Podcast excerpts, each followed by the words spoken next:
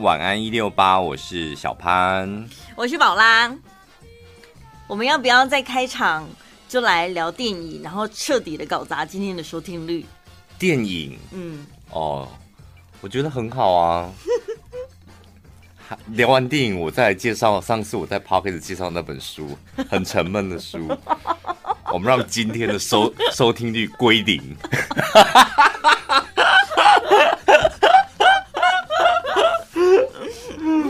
好啦，开玩笑的啦。想说开始不会介绍书的啦，吓死你们！开麦之前刚好聊到电影，就最近反正大家讨论度也蛮高的，不如就来聊一聊这样。因为你看了嘛？对。你要介绍的是哪一部？你今天是以平凡人还是电影人之姿来介绍这部电影？你要先。跟听众朋友讲，我没有办法担任电影人的角色啦。大家、哦、出来的是不是？你现在确定出来的吗？离开这个圈子，就大家真的是太抬举我了。我顶多也没有人抬举你啊，你误会了，是你一直就是躲在那个电影人的圈子里面，然后大家说他在里面到底在干嘛？我说不知道啊，不知道在里面干嘛，然后你一直不出来。我再怎么样，顶多也是金酸梅奖吧。不可能，奥斯卡我是不可能。你说你影评的部分得金酸梅奖是？我是说我现在就是影评的那个程度，嗯，跟我的地位大概只能在待在。不会，我觉得你很少酸电影，哎，你大部分都是给予比较官话跟正面的肯定。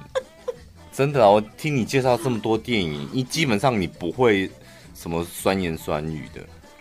但是我对于电影的评价好像没有办法获得大众的认可啊。有，都蛮小众的，就是你可以获得很，就是真的哦。像譬如说，陈宝要介绍完电影之后，我们两个通常不要介绍好吃的、什么好玩的、买的，听众朋友都会私讯，就两边问这样。对，然后呢？电影也是，书也是。然后呢，陈宝早一介绍完电影之后，每次陈宝说：“哎、欸，可是我这边还是有人问呢、欸，说哪一部？”我想说：“那我抠脸，我这边就一封都没有。”他说：“有。”然后他偶尔会点开给我看，就是真的。哎、欸，他每次他自己介绍完，我都觉得很逗懂的电电影影评，还是有人问呢、欸。他那边呢、啊？那些才是真正懂我的听众。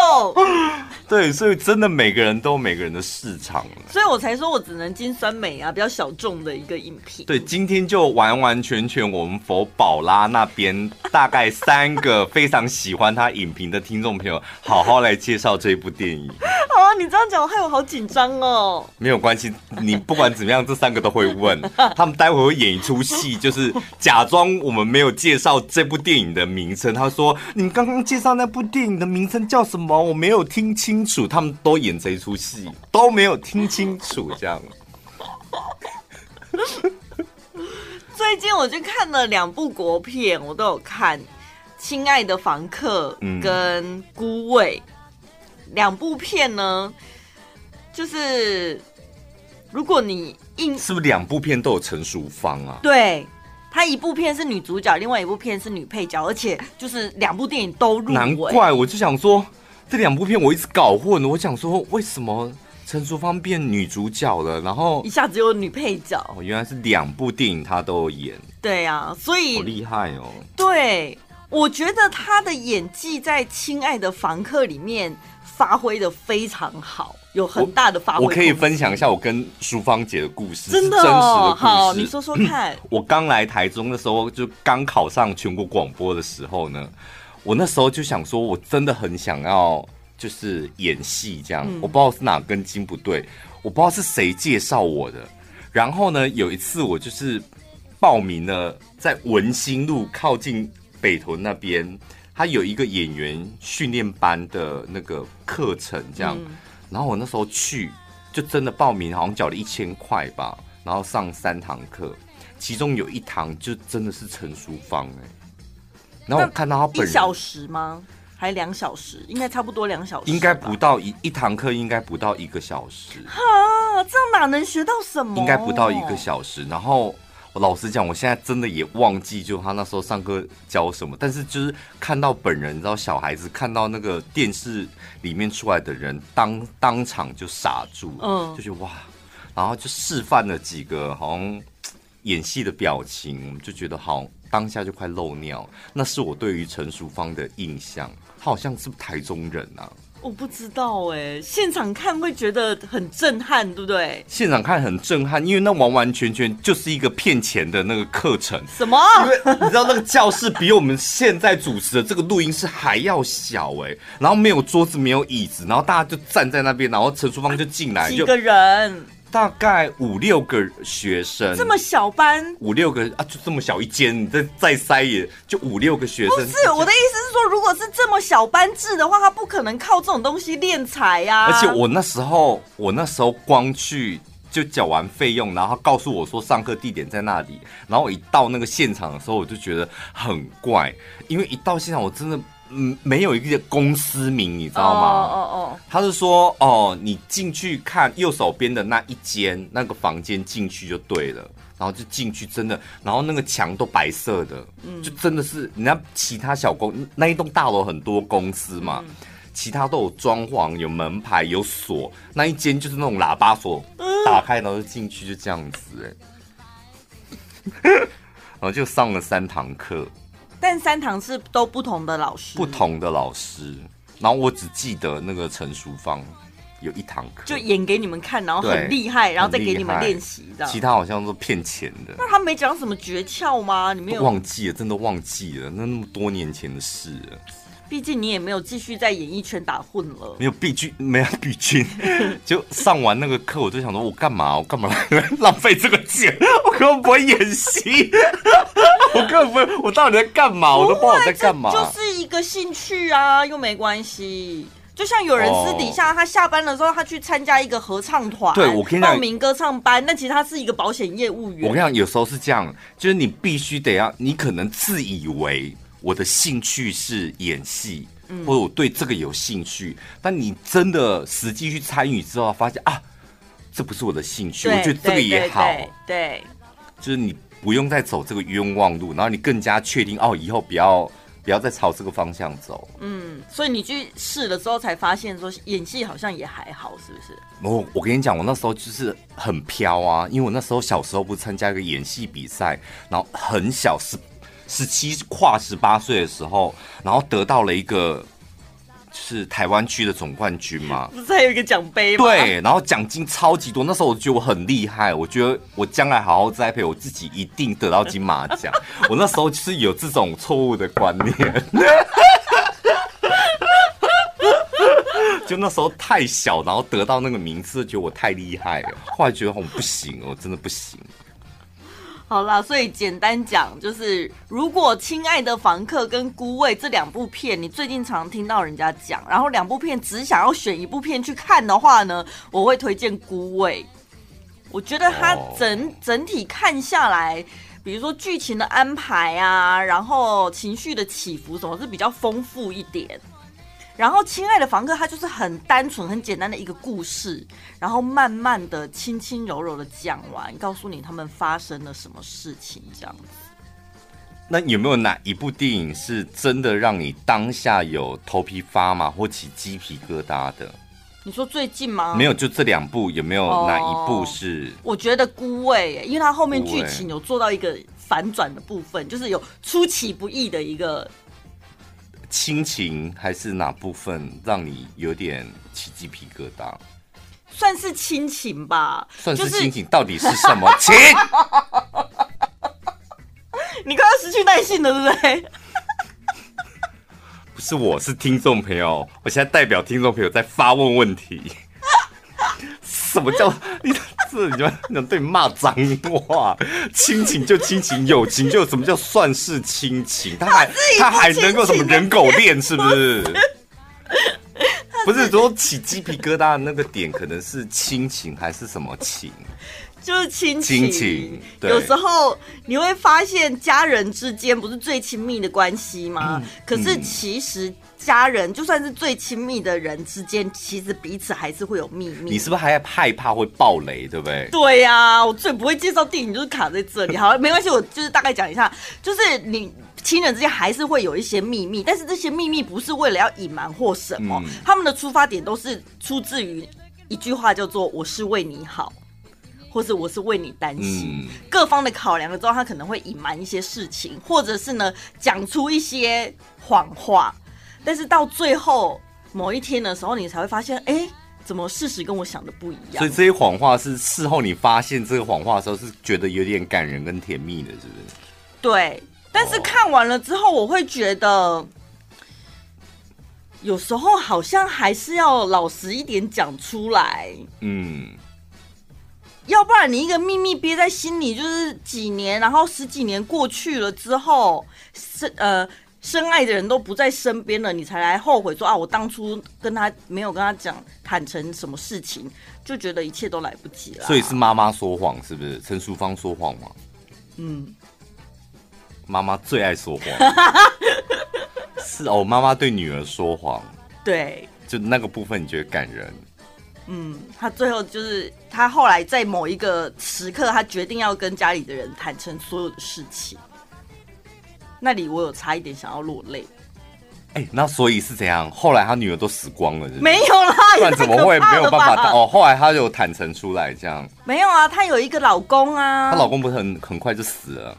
对，然后就是在办后事的这段期间，哦，他们对一家人才聚在一起，然后才开始发现，哦，你有什么事？你有什么事？你有什么事？所以在一个丧礼上面发生的事情。对。所以有兴趣的人，大家可以去看一下。有吗？有。我来看一下，等一下有几个人来问我。刚刚跟大家介绍是海绵宝宝。哈？什么？现在乱讲，现在乱讲也没有关。我跟你讲，你刚刚那段介绍词啊，就是那一段介绍词，你现在结论说，我们刚刚跟大家介绍是海绵宝宝中间有一集他们在讲亲情的部分，我真的觉得我看完起鸡皮疙瘩。那鸡皮疙瘩的部分，就是因为你知道，亲人当中会有一些，就海绵宝宝跟他的妈妈，有些当中他们不愿意说出来，是怕伤害到他，就是为了他好。海绵宝宝的妈妈为了他好，是不是也蛮合理？对啊，所以你看，我这么厉害的影评，就是套用在任何电影都适用。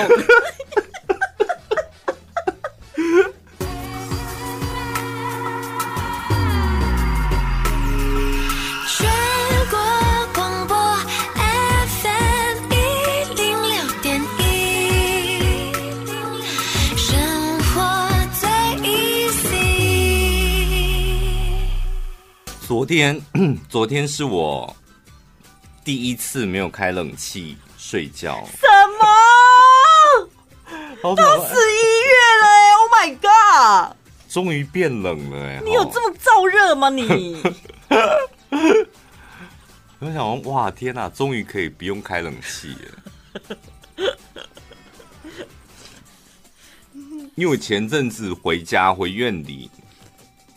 然后我就发现，在客厅的时候，都想奇怪，大家都不会热吗？怎么都没有人开冷气这样？而且那个门窗也没有打开这样。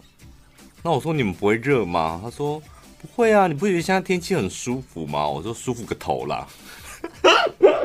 所以真的每个人的体质不一样哎、就有些人的体质就大概降到二十五度，他就觉得很刚好。对。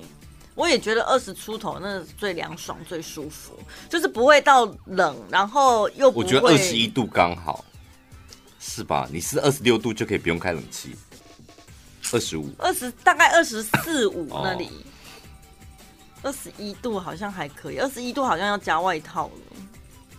我看有一个网红，他平常都在台北生活嘛，跟他阿妈一起住这样。然后他阿妈可能也是怕冷吧，然后这几天因为台北也变很冷，嗯，所以他阿妈就会特地千里迢迢从台北搭高铁南下到台南找他的儿子去那边住一阵子，要避寒。所以奶奶甩掉孙子是不是？没有，孙子要带奶奶下去啊！哦哦哦，对啊，他就是好像每年冬天就是像候鸟一样要飞到南部去避寒，你知道。真的哦，有这么冷哦？嗯、他可能住在比较，我讲冬天的那个淡水真的是有够难受，那个真的又湿又冷。是，哎、我跟你讲。我们今天不是聊到那个电影吗？亲爱的房客，他那个故事，那个主角就是住在基隆港旁边，嗯，然后很老旧的房子这样。但是其实我觉得那个房子看起来蛮舒服的，然后住港边你觉得蛮惬意的。嗯、但是随着电影剧情一直往下发展之后，就觉得哦，住基隆真的感觉好灰暗又潮湿。没有，我跟你，然后那个大准里杠那里底下叭叭叭，就觉得天哪，好吵哦。重点是很臭哦。如果你住过那边，我跟你讲，住基隆真的超级不舒服。那个味道是什么？那个棉，那个何时何地，你都是闻到那种湿湿的味道。嗯，然后不然就没味。然后那个棉被真的是一有太阳，你家里面所有的东西，就包括人都得要去外面晒。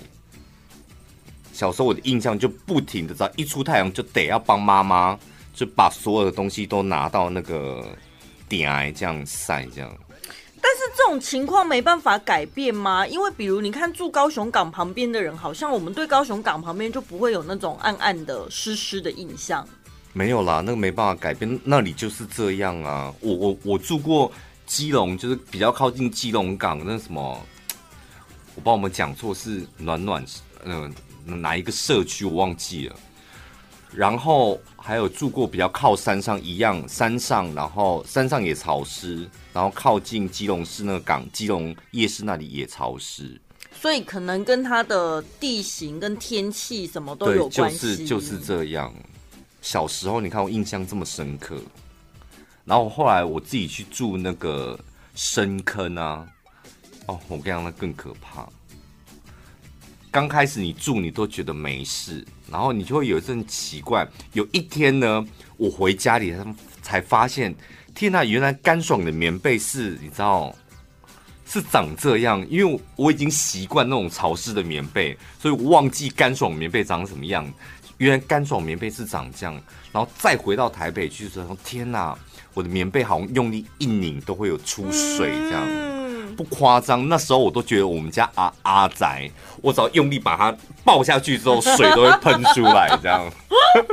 它像一坨烂毛巾一样。有一次我真的很，有一次我就是想说奇怪，我那个衣服明明就洗干净的，从衣柜拿出来，然后这怎么肩膀那边就有一点那个脏脏的，不知道是什么东西，然后就把它拍掉。然后就去上班了，然后隔天又从衣柜里面拿一件衣服出来，怎么又肩膀地方又有一个灰灰绿绿的这样？后来我就检查我的衣橱，整个背面我跟你讲不夸张，大概一公分的霉菌。哎呦，我都想说里面到底住了什么？霉菌啊？我觉得里面有一些香菇吧。我觉得应该还还有一些什么公主啊、小矮人之类的。灵芝草人等下就出来了。真的哦，我跟你讲。太可怕了，这太可怕。后来我真的去，后面会不会有一个小小的一个生态圈在那里？到就那那次我印象真的很深刻。后来我就真的买了一台除湿机，嗯，每天倒两次水，每天倒两次不。但你那时候房间是有窗户的吗？有窗户的啊，但没办法通风。有通风，很通风啊！我跟你讲，我的房间就是看起来就是。有通风，然后采光呢？采光也也晒得到，晒得到，通风采光都很好。然后再来就是浴室，我那是小套房啊，但浴室有自己的烘干啊，嗯、然后除湿什么的，嗯，然后就想说这么小一个房间也不太需要什么照顾吧，嗯，就一房一厅这样而已，一样，该长霉的地方都长霉了，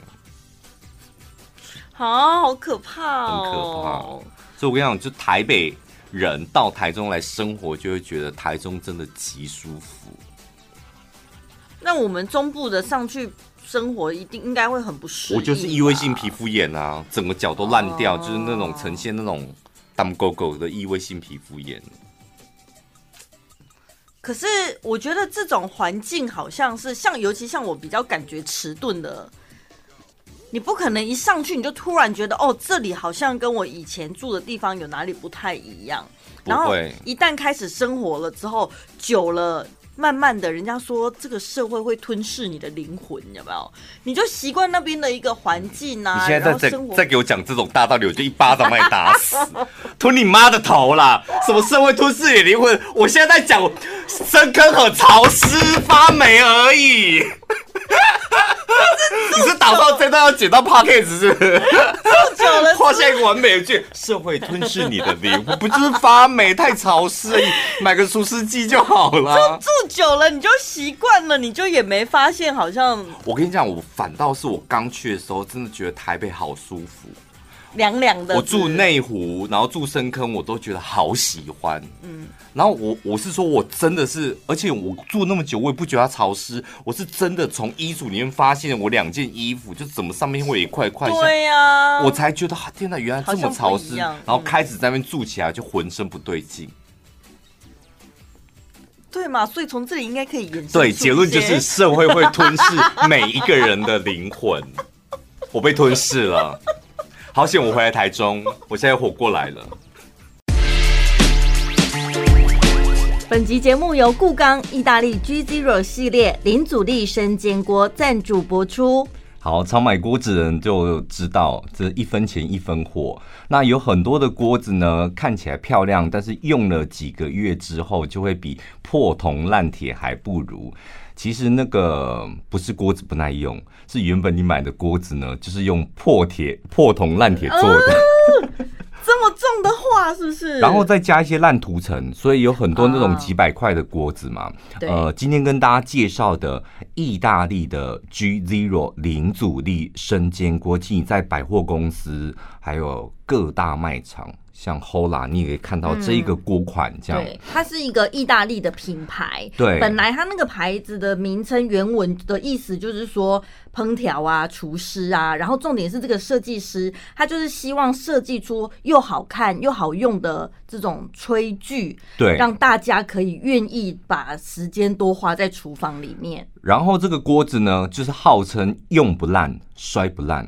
所以，如果你每年都是要买新锅的人，那这个锅子你就不要买，因为他们家的锅子呢，用了好几年，还是跟新的一样。你像这个逻辑，真的啦。每年要买新锅的人，就是因为锅子太烂了吧？他觉得他的保存期限就只有一年呢、啊。可能有一些有钱人家，他每年就希望厨房里面出现新锅子，但他们家真的用了好几年的锅子，用了好几年还是跟新的一样。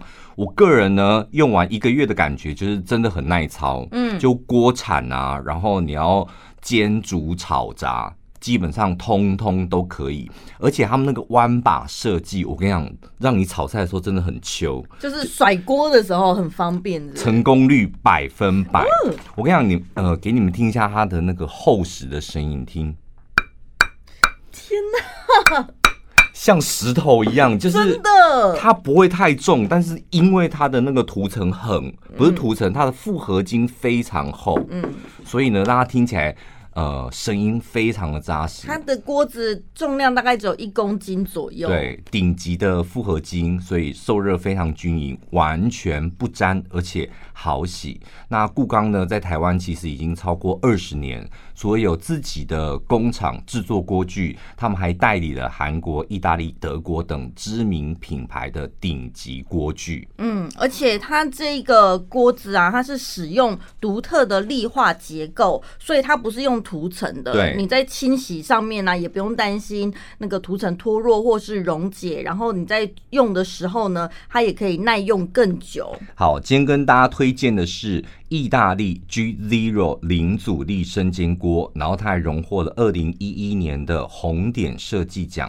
从今天的资讯连接栏里面购买呢，原价六千九百八十元，小潘宝拉 Pocket 专属优惠价只要三千八百八十元，再送给大家意大利六件刀具组。嗯，这一组金凡刀具呢，它是用四二零医疗等级的不锈钢材，而且是一体成型。型的，所以它没有接缝，没有粘胶，清洁上面、使用上面更安心。握把呢，还有符合人体工学，也更好施力。然后呢，它是用人工开工打磨的，人工开光打磨，嗯，所以呢，那个锋利的程度的，使用上面又可以更持久。而且呢，也要提醒大家，我们这一次的产品页面下面呢，还有一个领取小礼物，所以你点透过我们的资讯栏连接呢，点到他们的官网了之后，那个页面下方那个领取小礼物要记得去点选，满千了之后就会随机赠送地中海料理神器一个，而且数量有限哦，大家不要错过了。每个人都有名字，我们在什么情况下会在讨论这个人的时候不讲他的名字，而给他一个代号？讨厌他是吧？短裤哎，你看那个短裤哎，你看他又在那个，很讨厌。大部分好像是这样子，对，讨厌的时候，但不可能是喜欢的嘛？比如说，你看我的男神又来了，哦，这也是有可能，或者是不熟的人，你看那个戴眼镜的，对，你看我们公司那个住头份的，对呀、啊，我就是听到你们在那边讨论，我想说，人家明明就有名字，因为我真的很不会记人名，通常一次两次。哦我现在只记得我们的柜台早上的那个应该是叫九令吧？对，九令，嗯，因为他就叫九令，嗯，所以我记得住，嗯。如果说你们新来的那个男生的。那个主播他叫 Beyonce，我一定立马记住啊。Beyonce 不行吗？他如果说：“嘿，你好，我叫 Beyonce，我一定立马记住。”那所以他叫什么名字？建国。姐，你看这个很难记，很好记，好不好？真的很难记。蔡奇亚米亚呢？就是蔡奇亚米亚才不好记。我老实讲，他如果说我的英文名字叫 Beyonce。的英文名字我们今天才问过，叫做 Roman。不行，Beyonce。强迫改名了。我明天就会听到你在跟同事讲说：“哎、欸，你们部门那一个 Beyonce，那一头雾水，想说到底谁？”或是我觉得帮他取另外一个英文名也也不错，叫做……嗯嗯，我想想看哦，Bon Jovi。什么？蹦丢表应该很好拼吧？你拼拼看，蹦丢表英文吧？对啊，蹦丢比亚，蹦丢表很难拼。哦，法文，这应该算法文吧？蹦蹦蹦 B O N，蹦丢丢 D D I D 丢 D I O D I O 丢，哎呀，很厉害。对，蹦丢比亚比亚比亚 B B B B Y A 比亚。对啊，不或是 B J 什么的，oh, 比较法文的感觉。Oh, B J N 也是 B J E 呀，也可以。所以 Bon Jovi，这名字很高级哎，九个字母哎，超难的。我铁定记住，我让全公司每个人都记住。哎，你们那个 Bon Jovi 主播，他是现在报哪一个时段的？他 还在努力的训练，还没上线是不是？对，我让他上线，听众朋友都说，哎，你那个 Bon Jovi 的那个主播。各位好，我是 Bon Jovi。而且你要，而且主播的声音，他们可以把任何的事情讲得非常高级，嗯，对不对？各位好，我是 Bon Jovi。Bon Jovi，我觉得因为我已经示范过了，你现在示范加德赛。各位好，我是 Judge 赛。还 不行，不行，不行，不够高级，没有高级感，再试看看。哎呀，那你那你要没有，因为你要想象，像我的 Bon Jovi，我是。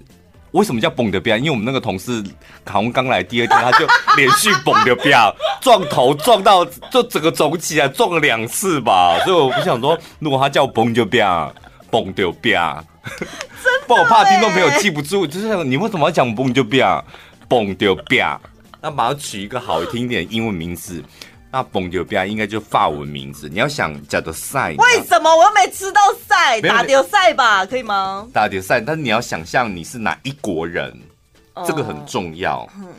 譬如说冰岛人，对，可以，你可以冰岛人打丢赛。你要幻想你是冰岛人，现在讲一个冰岛的名字。好，泰国人好了，泰国人，你是你是泰国就是某知名博士，然后回来台湾，然后应征到全国广播的主播，这样。泰国的博士哦，泰国打的打的赛是不是？OK OK，萨瓦迪卡，大家好，我是我是大的赛，很好很好，大的赛，对，你看 这样是不是就合理化了？对对，对哦，对。取名字就是要这样取了。你说他名字叫罗兰，你看谁记得住？Roman 记不住啦。嘣就变，嘣就变。晚安一六八，晚安一六八，晚安一六八。你现在听到的是晚安一六八。你现在是把我当医生了，是不是？就是哪里痛，你就问一下这样。看到你就想说，顺便哦询问一下，尤其在腹部这个部分，我想你的经验是非常丰富的。腹部什么意思？哦，你说 肚子那附近的？对呀，什么肠胃痛的，对不对？对，但是你今天比了一个位置，那是真的我很陌生的位置，很奇妙的位置，是不是？很奇妙的位置。我有一次啊，我有一次也是觉得我胸口闷到一个不行，嗯，我想我肺是不是坏了？就后来去检查也没什么事，然后中医就跟我讲，你知道那真的是身体很微妙。他说为什么会胸闷呢？因为你胃胀气，哈，所以是你肠胃功能不好导致你胸闷。我说哈，他说因为堵开了就是哦顶到肺，顶到肺真的是顶到，那开黄腔是不是？是顶到肺吗？那个黄，对呀、啊哦，真的、哦，嗯。哦，所以是从我我不一样，我不是从上面顶到肺，是从下面往上顶到肺。上下都可以顶到肺吧？不是吗？从下面顶到肺，哦，我以为是从这里顶到肺。你说从那里也可以顶到肺？好像都可以耶。这里太长了吧？这是什么东西啊？我不知道，你们就一天到晚都喜欢说有三十公分呐、啊，我都想说到底要那么长干嘛？三十公分也顶不到肺。可以吧？这里这样子就三十公分，你直尺拿过来，这里不就三十？那是因为陈宝你腿比较长，因为你上半身跟腿的比例是比较好的。你说像我们同事克莱尔，他上面是六，下面是四，那你八十公分也顶不到肺啊！有一次，以前忘了有一次，不知道是我开车，他骑摩托车从我旁边经过，然后呢，我就吓到，我就想说，后来我车窗就摇摇下来，看了他之后，我才。一解我的疑惑，因为我从车窗，我我那台车的车窗，以前那台车，看他骑摩托车那个样子，很像是他站着骑摩托车。想说这个骑士怎么 这么高的？就是他为什么要站着骑摩托车从我旁边经过这样？后来才发现，哦，原来他是上半身真的比较长。哦后来，因为大家都会互相相约开车出去玩嘛，上车你就会发现呐、啊，大家坐在同一台车子里面，他就很容易撞到车的天花板，不是？对对，他的上半身已经，然后他的头很容易撞到天花板，但是他的脚却踩不到油门。我们把他的比例讲的好奇怪哦。听众朋友想说，世界上会有这样子的人类吗？到底是什么物种？好啦，所以我刚刚是讲说今天有点肚子痛，嗯，然后就问一下身边的人，可能大家应该都没办法给你解答吧？对，因为有人有盲肠炎的经验，他说盲肠在右边啊，对，盲肠是在这里，所以左边不知道是什么东西，不是，但是的确是这样，因为你的。哦，我还没讲完，我就说那一次，然后我就半信半疑嘛，嗯、他就开了一个中药，就是什么胃胀气的药给我吃，也是一样的，吃完之后就好了。嗯，然后我当下就哇，原来真的身体很微妙，息息相关。所以有人说什么头痛医头，脚痛医脚，这是错误观念，不见得吧？不见得，不见得。对啊，头痛有可能是其他的原因造成的。头痛，对啊，有可能是你屁股发炎，maybe。有可能。全国广播 FM 一零六点一，生活最 easy。这个周末呢，就在家里看了一出那个韩剧。嗯，刚开始还没有什么特别的感觉，我们开着这样，重点是，我就看到了一幕之后，回忆涌上心头，然后就开始很认真的看它，因为那个韩剧拍摄的这一出叫做好像在 Netflix 上面的《Star Up》，然后它里面有一有一个景。就是有一年我们去韩国，然后我们的同事就 A 听带我们去，然后说为什么来这里呀、啊？然后说啊，也也爬太远了吧。刚开始还有一点小抱怨，但爬上去之后觉得天哪，那风景也太美了吧。然后就这个韩剧拍摄地点就刚好那一年我们去韩国。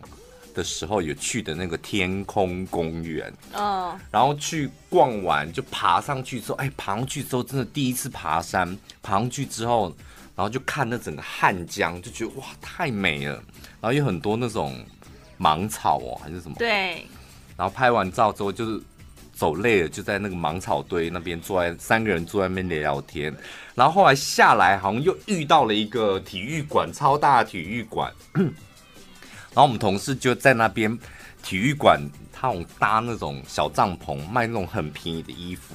然后我们同事就在里面买的很起劲，我想说哈，这么丑的衣服你们买那么 买那么起劲？所以我看到韩剧就是哇，那几个景都是我们去过的地方，突然觉得天哪，也太想出国了吧，会特别有共鸣。而且那一次出国就是经验非常好的，嗯，就是去玩的也很开心，然后很惬意这样，然后就看到那个韩韩剧里面的场景，刚好就是你去过的地方，就觉得哇天哪，特别有感觉。所以你们就是。走他搭的那个木楼梯，就慢慢走上去，这样。对，就先到了那个体育场，那个叫体育馆吧，很大，搭搭捷运到体育馆，然后先走一段路到他那边，然后再爬楼梯上。哦，我跟你讲，那天的那一天的行程，我到现在倒背如流。嗯，就搭捷运搭到那个体育场的时候，然后我们那时候还没吃早餐，所以呢，就先到楼，就是那个体育馆的门口有一间便利商店。然后我就想说，天哪，我又不吃早餐。然后我们同事就说他们要吃早餐，然后便利商店的早餐怎么能吃？那种都冰冷冷的这样。嗯、我就买了一个，跟他们买了一个那个三明治。我跟你讲，我第这辈子第一次吃到韩国便利商店三明治，真他妈的好吃，也太好吃了吧！就是我不知道它是怎么弄的，就是它的面包怎么可以放在。那个冰箱里面它还是软的，嗯，然后它里面那个蛋沙拉，我跟你讲，完全没有在客气，有够厚的。嗯，我就是听你这样讲，后来我去年去韩国的时候呢，我也就特别真的跑去便利商店。我们有一天就是隔天要回来的时候是非常早，所以我们就想说前一天晚上先去便利商店买早餐，放在冰箱，隔天早上就可以吃这样。结果呢，我们最后一天住的那个饭店呢，啊。它的冰箱是那种超大的三门冰箱，家庭用的。嗯、然后我们根本就才买几瓶饮料跟一点小东西而已。那个冰箱就是你就想说哦，反正打开放进去就对了。结果你知道那个三门冰箱有多高级吗？我们想说最顺手的那一个隔间拉出来放进去，我隔天拿出来之后傻眼，因为它。那一格是有点冰雨的微冻结，你知道吗？就是整个蛋沙拉变成冰沙，哦，就是，所以我没有办法品尝出那个三明治到底有多美味。但是光看外观是觉得说啊，哎，我就是，那是我第一次在韩国，我也去过韩国好几次，我是第一次去韩国买他那个便利商店的三明治。吃完了之后，我就说，哎，那我们隔天我们再去便利。晚上先去便利商店买三明治，隔天当早餐。我每天晚上都把那个早隔天的早餐吃光了，忍不住，忍不住，真的忍不住。而且他们连便利商店，我们就看到一个阿北在旁边吃葡萄，他就是一个小杯子装的葡萄，这样、嗯、就想说那个阿贝看起来怎么好像很好吃的感觉，我们就什么阿贝很好吃，阿贝的葡萄，搞不好阿贝也很好吃啊。然后。我们就也跟着进去，就买了一杯出来。哎，这还真好吃哎！就是我不晓得是因为天气够冷的关系，还怎么样，就冰冰脆脆的、甜甜的。而且我去韩国这么多次，韩国人不是喜欢吃他们那个橘子吗？哦，小颗的。我觉得有时候真的是看跟什么人出去。嗯，我不知道我前几次去我都不会想吃他们的那个小橘子，嗯，然后这一次去也是上一次啊，跟我们的同事去，他们也是都买很接地气的东西，比如说 橘子三明治啊，橘子吃我都啊，这个橘子也太好吃了吧，我以前还瞧不起它，嗯，然后还有一个东西，你看我去韩国这么多次，我从来没吃过路边摊的那个鱼板。哦，那很多啊。对，但我从来没吃过啊，就不会站在那边拿一个什么小纸杯喝汤，然后，然后我想说。韩国好吃的这么多，为什么？哦、然后我们就有一个同事，他说他想去吃，他很饿，他很想吃。嗯、然后我就勉为其难的吃完之后，我也惊为天人。对，我跟你讲，你要改变到你这个贵公子的一个个性跟刻板印象。我的世界真的是我自己把它关上门的。真的，各国的街头小吃，虽然你看起来再怎么不起眼，会觉得安全，那什么清洁不够或什么，但那都是他们的精髓。所以我跟你讲，出国真的不能一直跟同样的。人，你要偶尔跟一些不同的人出国，对，是吧？可是你知道，我去年我们也有特别去到那个天空花园，对。然后我们去了之后，我们就立刻放弃。你知道那个人有多多吗？你刚刚讲的，你们爬上去的那个是 Z 字形的，对，从山底下到山顶的那个 Z 字形的楼梯上面，满满都是人。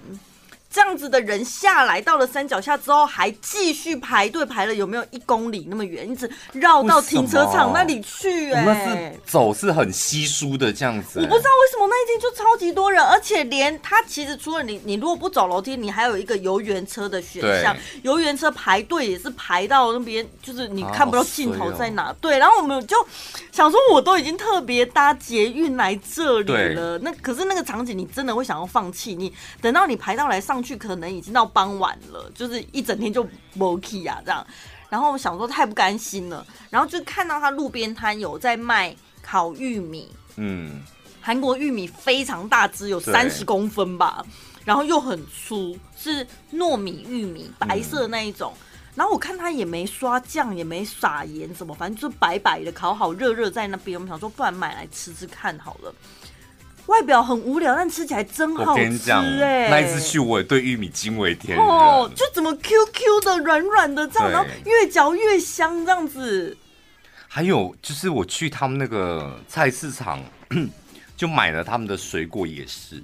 就想说，我以前在明洞买水果真的是白痴哎、欸，那个价格就像去市林夜市买水果一样。对啊，那价格就做一半而已，草莓啊、苹果什么，然后那苹果小颗的有够好吃，嗯、一大篮这样，我跟你讲，我们六天都吃不完。嗯嗯嗯，嗯 就才多少钱而已。对，还有我朋友他是很很爱吃螃蟹，他看到路边有那种老阿妈有没有蹲在路边人行道上，然后摊很多他自己种的菜或什么，然后。还有一锅那个酱螃蟹，对，他也买了一整袋回去冰箱放这样，然后就吃了五天吧。他都不会串赛吗？我不知道，吃的很开心啊。我觉得出国真的人很重要，因为上次我去韩国，上一次再上上一次，我就跟一个非常非常姐的朋友去。嗯，我记得我就有一次在明洞，我就说：“哎、欸，那个烤龙虾看起来好好吃，而且是一整尾的。”他说。重度变态的海鲜我不敢，请问如果你身为他朋友，你还会你还会过去买一只来吃吗？重度变态的海鲜，我我不敢。嗯，这种是不是很解？我跟你讲，啊、我那一次跟他出完国之后回来台湾，立马然后传讯息给我说的朋友说，出国一定得要把他列为拒绝往来户，不要找他去。这种人都太解了。但你也曾经当过这样的角色，你知道吗？只是你现在已经 open your mind。没有啊，我们去泰国的时候，你也看不起他的路边烤肉串呐、啊。城堡真是太脏了啦！泰国本来它的是接容，不是我跟你讲，我先跟你讲，我第一次去泰国的时候，我看人真的会变。我第一次去泰国的时候，那时候我们的主管。不要吃那些东西吧。嗯，然后我就跟我们同事几个，就沿路一直买路边摊那种很脏的哦，烤肉啊，然后还有那种那种饮料是用塑胶袋，然后挂在肩膀上的那种，那种我们也喝哎。嗯，我跟你讲，我们都没事。嗯，然后后来我也不知道怎么了，刚开始第一次去就觉得一定要吃那种路边摊，后来就过了几年之后跟你们去，我说怎么老我不吃那些东西。开始变成养尊处优的贵公子。我说，而且那没冷气耶，进去里面吃有多痛苦啊！但怎样？所以现在是韩国的路边摊比较高级了，是不是？不像泰国那么脏。我觉得韩国路边摊是吧，跟泰国比起来，韩国应该比较安心一点。没有，但是不能一竿子打翻所有的路边摊。我觉得泰国可能还是要看区域吧。没有，我跟你讲，我第一次去泰国的时候，我疯狂吃路边摊，我也没落晒啊。对啊，我们那个主管不是养尊处优，像个贵公子一样，嗯、他只吃饭店东西，他每天都在剉赛，每天都在剉赛，他分明就是自己肠胃有问题呀、啊。哎、欸，他他刷完牙，他没有办法拿那个水龙头水来漱口，他要买一瓶矿泉水这样漱口，这样他还剉赛耶。我说不是泰国的食物有问题，是你的肠胃有 跟肛门有问题吧？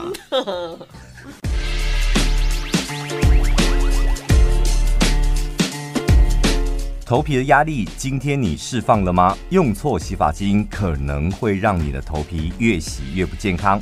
头皮的问题，请放心交给养润药妆。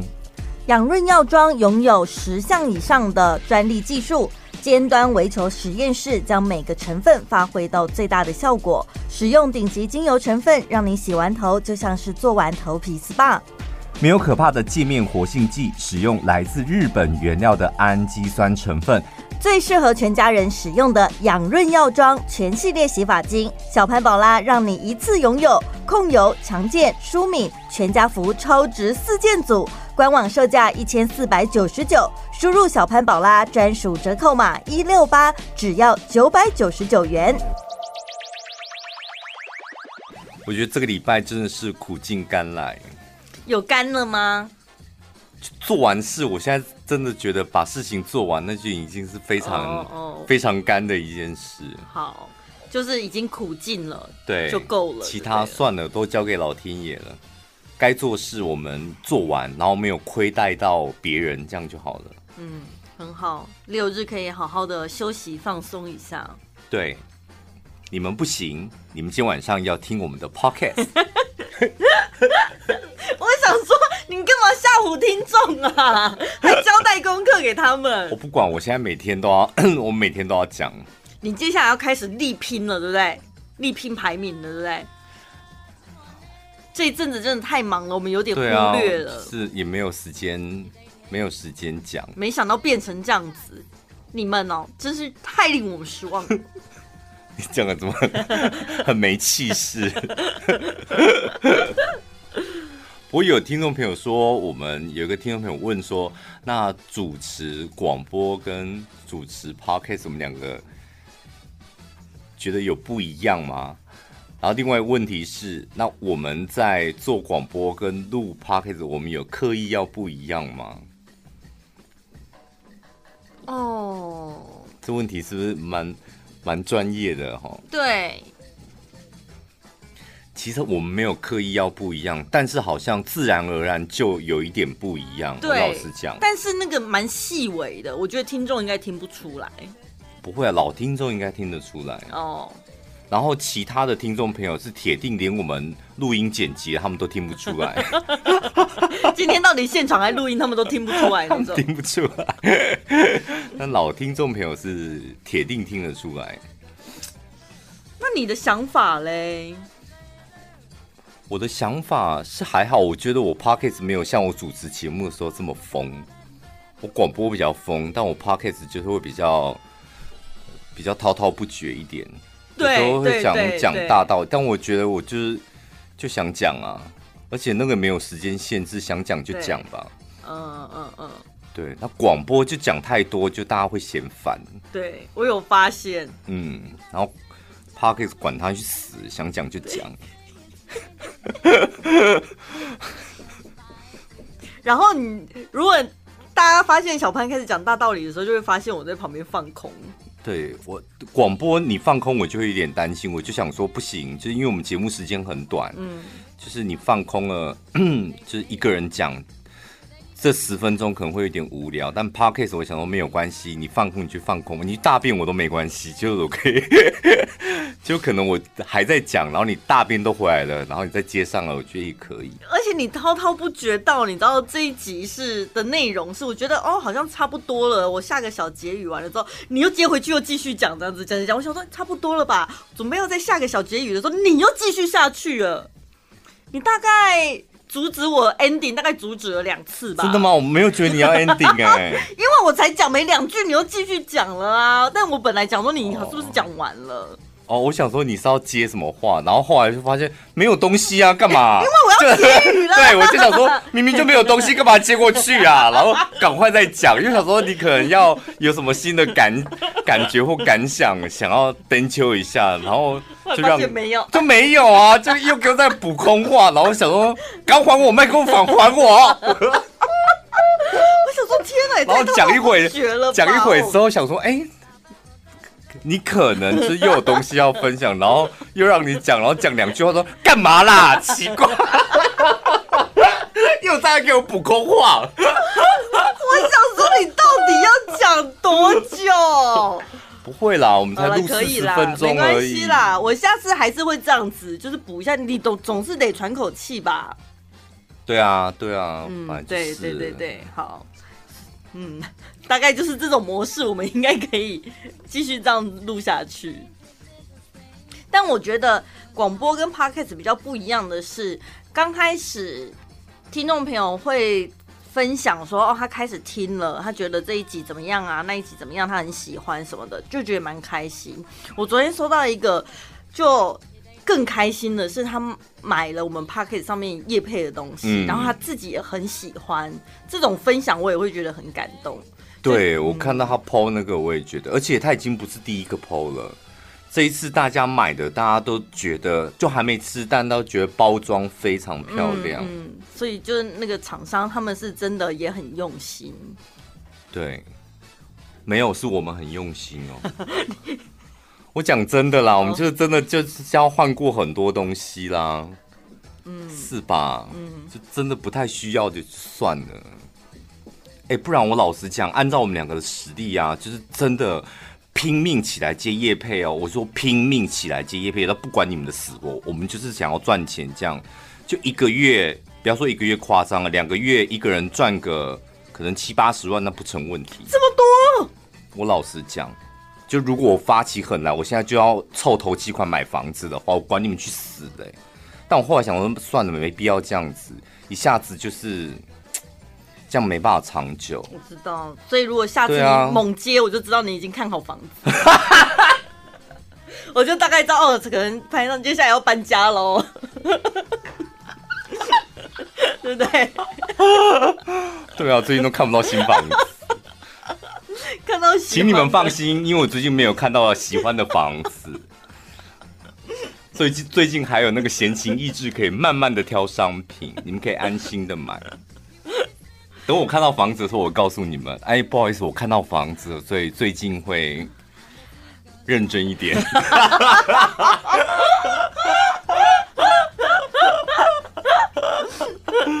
这很好分辨吧，对不对？但是有些有时候是这样子啊，就是。不管你现在一个月的薪水多少，我现在每个月城堡拉，我每个月多给你一万，你开不开心？开心啊，是不是很开心？对啊。然后，譬如说，我现在跟你讲说，那我们一个月多赚五十万，好不好？当然好啊。那我们要做什么？要多拼？就是好，这个月赚了五十万，那我们下个月我们再拼个五十万，那下个月我们要不要拼一百万？嗯、再下个月拼两百万，这样。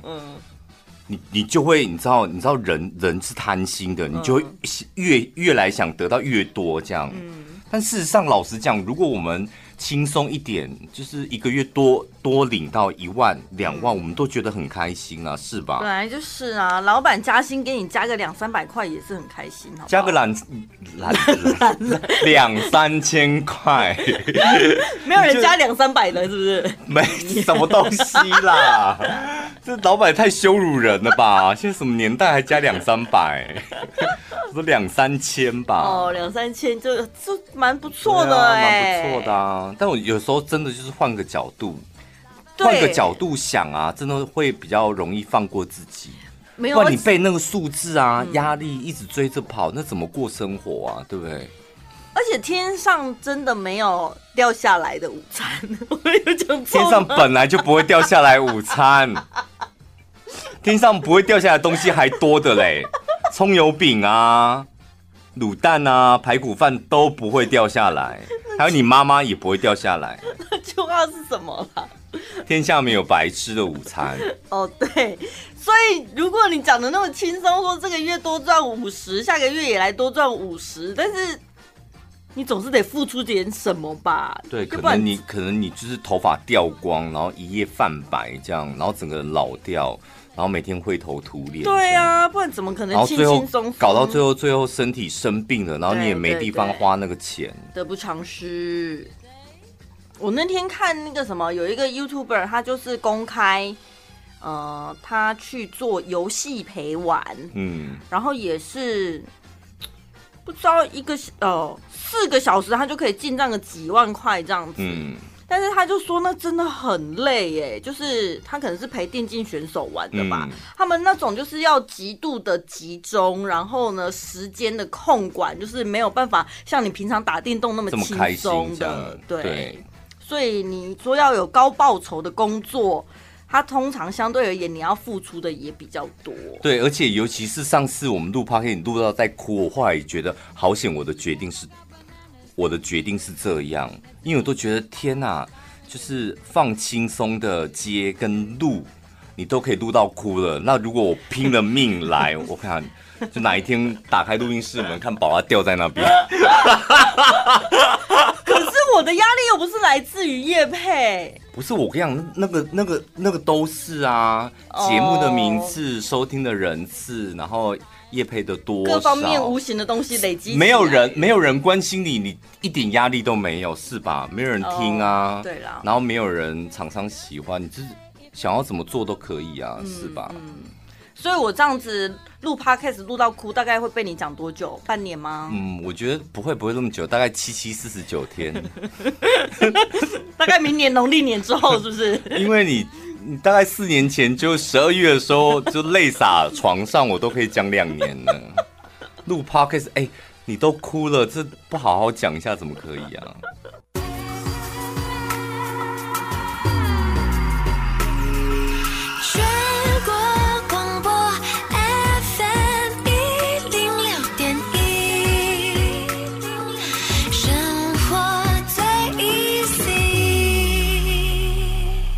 刚刚我说听众朋友穿的衣服都很丑，你们可以推荐我一下，你们都去哪里买丑衣服的吗？那是开玩笑，你们听得出来吧？怎样有人生气是不是？没有，就一大堆，我这边啊，就一大堆女生的听众朋友，然后就自拍他们的穿着，说你看我穿的很美吧，然后就要一一的回他们说很美，真的很美，你们都很美。啊，你那边的女孩真是。不服输啊！对，他们就是记不得的那种感觉。他们记不得，他说我我买的衣服都很美，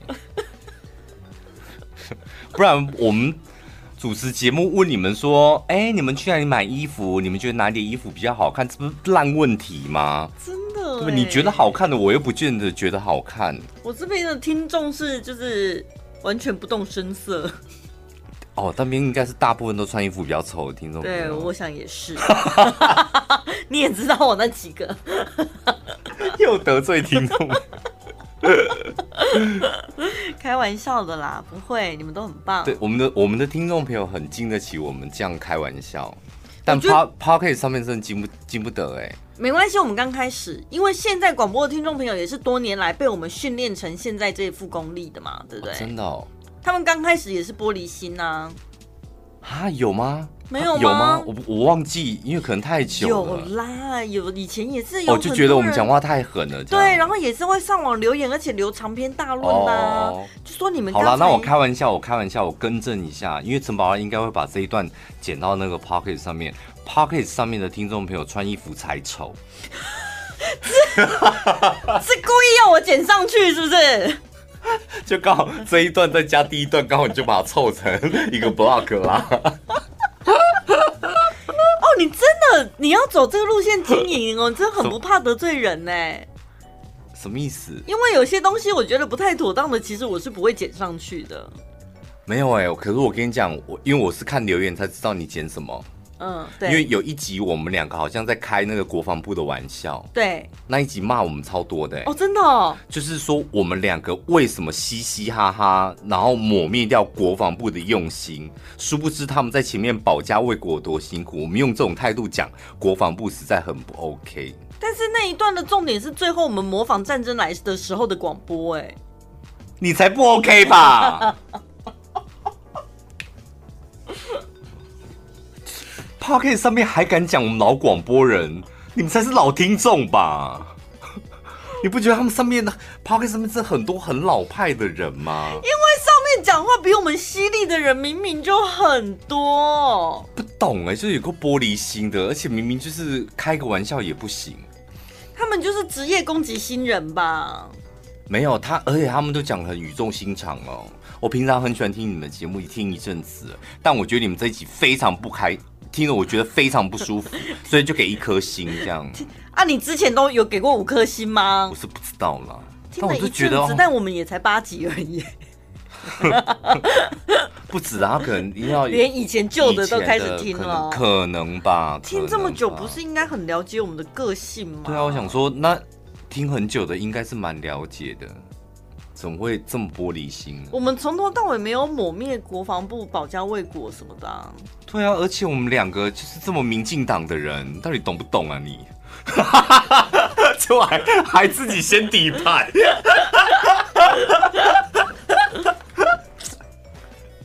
可是讲真的，现在全世界不就太平盛世吗？是有什么保家卫国？没有啦，他是说什么共军扰台啊，然后我们台湾也处在一个非常非常危险的状态之下，国军已经够辛苦了，我们还开他，我们还这样开他们玩笑，不然民众到底能干嘛？我们就是用这种嬉笑怒骂培养大家的幽默感，是希望大家生活开心一点啊。我们又不是戒严时代，为什么一个政府开不起玩笑哦？不是政府开得起玩笑，我觉得我们开网友开不起。我们开很多政府的玩笑，包括像那个卢秀燕的玩笑，我们开了多少？啊、林佳龙我们也开，胡志强我们也开啊。啊是听众朋友开不起玩笑，可怜。我肯定会剪上去的，你放心。